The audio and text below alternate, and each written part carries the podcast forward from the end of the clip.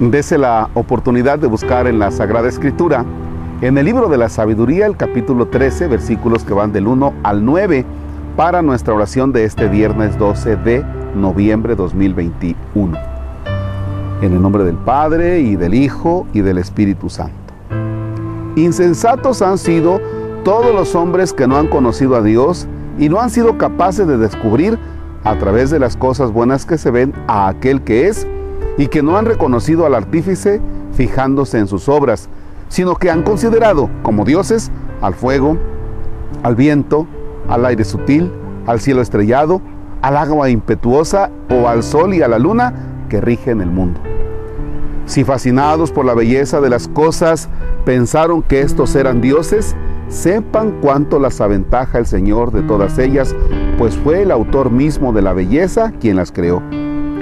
Y si fue su poder y actividad lo que los impresionó, deduzcan de ahí cuánto más poderoso es aquel que las hizo.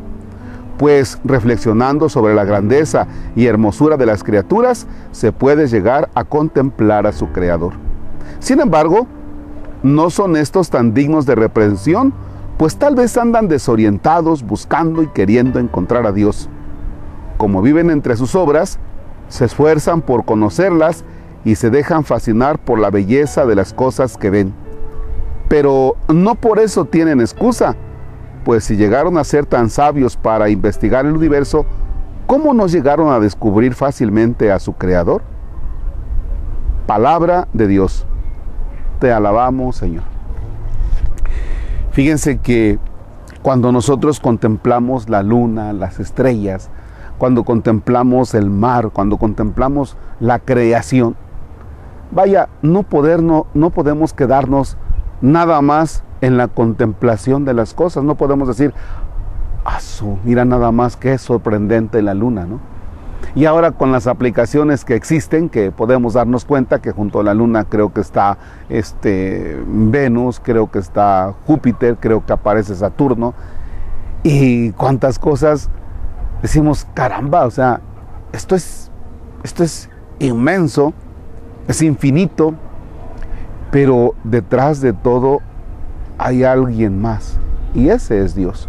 Y entonces el autor sagrado del libro de la sabiduría dice, bueno, ¿cómo puede ser posible que algunos nada más se quedan en la contemplación de la creación sin ir realmente a aquel que las creó? O sea, no alcanzamos a descubrir a aquel que las creó. Ojalá que usted sea de aquellos que sí se fascinan en la naturaleza, en la creación, pero no nos quedemos solamente ahí, sino que la creación nos lleve a pensar en aquel que es su creador. Y ese es Dios, el Dios de nuestra historia, el Dios eterno, el Dios infinito, el Dios que nos espera después de esta vida para hacernos participar de su eternidad. Padre nuestro que estás en el cielo, santificado sea tu nombre, venga a nosotros tu reino, hágase tu voluntad en la tierra como en el cielo. Danos hoy nuestro pan de cada día, perdona nuestras ofensas como también nosotros perdonamos a los que nos ofenden. No nos dejes caer en tentación y líbranos del mal. Señor esté con ustedes la bendición de Dios Todopoderoso, Padre, Hijo y Espíritu Santo descienda sobre ustedes y permanezca para siempre. Bien, pues déjenme decirles que estoy aquí en el territorio parroquial San Isidro Labrador en el Encinar y allá al fondo se ve lo que es el templo parroquial.